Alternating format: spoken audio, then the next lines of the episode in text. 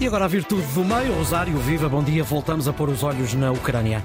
Bom dia, Ricardo Soares. É isso mesmo. O conflito entre Israel e o Hamas retirou a invasão da Ucrânia pela Rússia dos holofotes mediáticos, mas não afastou o problema, nem acabou com ele. Assim como não acabou com a necessidade de financiamento para o esforço de guerra. Ontem, o presidente ucraniano encontrou-se mais uma vez com o presidente norte-americano e Joe Biden advertiu os republicanos que estão a bloquear a aprovação de uma nova ajuda militar ao governo de Kiev, que a história julgará aqueles que virarem as costas à Ucrânia. O não republicano até já foi comemorado com champanhe pelo presidente russo, que sabe como o financiamento norte-americano à Ucrânia fundamental. Os Estados Unidos são atualmente o maior fornecedor de apoio militar a Kiev, com ajudas aprovadas no valor de mais de 110 mil milhões de dólares desde a invasão a 24 de fevereiro de 22.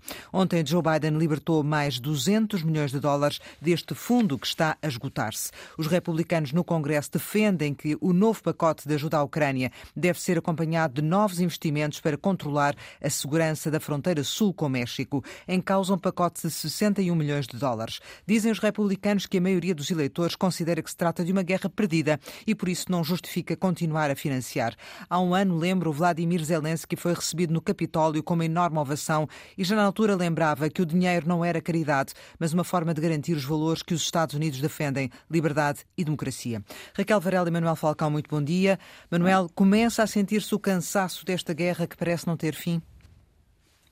São 658 dias desde que começou a guerra na Ucrânia, desde que a Rússia invadiu a Ucrânia. E desde o dia 7 de outubro, quando uma guerra desencadeada pelo Irão e o Hamas abriu uma segunda frente que dá imenso jeito à Rússia, também muita coisa mudou nesta zona do mundo.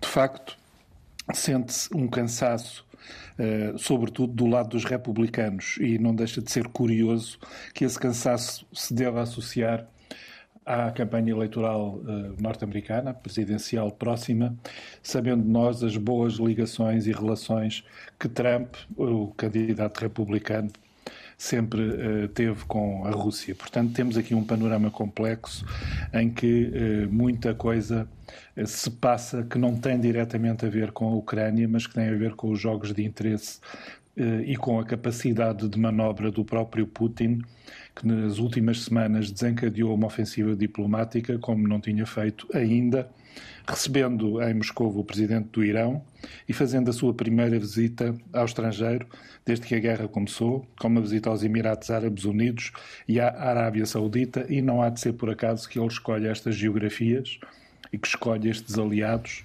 tão preciosos na abertura da segunda frente de guerra. Raquel, para além da frente de batalha, há esta luta pelo financiamento?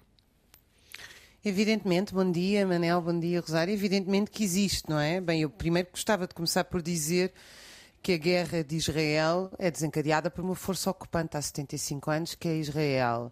E a guerra da Ucrânia é uma, é uma dupla guerra, é uma guerra de libertação da Ucrânia contra a Rússia, mas também é uma proxy war, é uma guerra por procuração feita pela NATO e pelos países da União Europeia. E evidentemente que a questão do financiamento também não acho que sejam comparáveis, muito menos no número de mortos e no que as envolve, mas enfim, não temos tempo para o desenvolver. Agora, que há uma questão em torno do financiamento da guerra, eu pessoalmente sou completamente contra que se gaste um euro em qualquer tipo de armamento. Acho que é devastador esta estratégia na Ucrânia. Devia-se exigir um cessar-fogo imediato, mesmo com perdas e que, devo dizer, seriam injustas. Portanto, não é o, o, que se trata aqui é de salvar vidas e garantir que a guerra não continue. Essa não tem sido a política da União Europeia nem da NATO, mas eu acho que mais do que isso, estes, estas questões políticas uh, devem-se não só a questões militares no terreno, que eu conheço pouco e que, na verdade, todos nós conhecemos relativamente pouco, porque há muita informação, mas também há muita contra-informação. Eu acho que há um esgotamento da maioria da população europeia face àquilo que a União Europeia chama esforço de guerra um, na Ucrânia, ou seja, há uma rejeição. Uh, não, não há uma rejeição uh, da Ucrânia uh, no sentido de ser um país independente, etc. E, portanto, há, há muitas opiniões na Europa e dividem-se. Há uma maioria da população europeia, segundo as sondagens, contra a invasão russa, mas há uma maioria da população europeia contra que se dê qualquer tipo de financiamento. Hum. E em relação à guerra de Israel, não há nada disso. Há, há, milhares de pessoas na rua a favor da Palestina. Portanto, são dois cenários que implicam soluções, implicam uma pressão política das populações completamente diferentes sobre as instituições. Ainda assim, uh, Manuel, relativamente à Ucrânia, deixámos de ouvir falar de negociações, não é? Deixámos de ouvir falar de negociações, exceto em relação às negociações com a União Europeia, eh, eu não vou sequer entrar em contraditório com a Raquel Varela, porque é sabido que temos opiniões diferentes. Quem invadiu a Ucrânia foi a Rússia, não foi o contrário. Quem desencadeou um ataque a 7 de outubro foi o Hamas e o Irão, e não foi o contrário. Mas adiante, eh, a questão do. Eu não tenho a certeza que eh, na Europa haja uma saturação das pessoas em relação a esta situação. Não há dado nenhum objetivo que confirme isso. Eh, vai haver, com certeza, no próximo Conselho Europeu eh, mais esclarecimentos sobre essa situação. Que é já esta semana. Uh, exatamente. Victor Orban já anunciou que deseja bloquear qualquer avanço nas negociações para a integração da Ucrânia na União Europeia e não deixa de ser curioso que a oposição venha de Viktor Orbán, que é, como toda a gente sabe, um arauto da extrema-direita europeia. E a boa notícia é que Donald Tusk, o novo responsável polaco, já disse estar empenhado uh, em tentar dar todo o contributo que puder, de todas as formas, para uh, defender a Ucrânia. E já explicou claramente que não suporta a ideia daqueles que dizem que estão cansados de apoiar um país que está a lutar pelo seu território e pela sua liberdade. E esta posição de Donald Tusk é das mais importantes e que nos deve fazer pensar, ao mesmo tempo que nos deve fazer pensar quem é que gosta de estar ao lado de Vítor Orbán. Uh, Raquel, não se pode efetivamente ignorar que há uma guerra uh, na Europa, não é?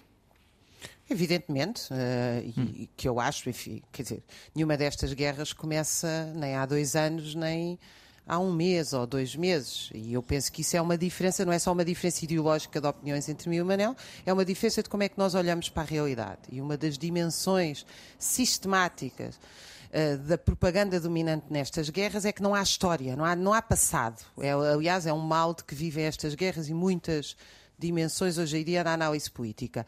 Mas evidentemente que isso está em cima da mesa. Uh, quer dizer, há, há, um envolvimento. A Ucrânia faz parte da Europa, a Rússia faz parte da Europa, devo dizer. Uhum. Uh, e portanto, quer dizer, esta ideia de que a Europa é a União Europeia, ela não corresponde à realidade, perdão, independentemente dos desejos que nós uh, tenhamos em relação a isso. E, aliás, o posicionamento justamente da Rússia Uh, uh, mais na Europa ou mais na Ásia é uma das questões vitais estratégicas deste novo mundo, sobretudo com a emergência da China como uh, potência mundial.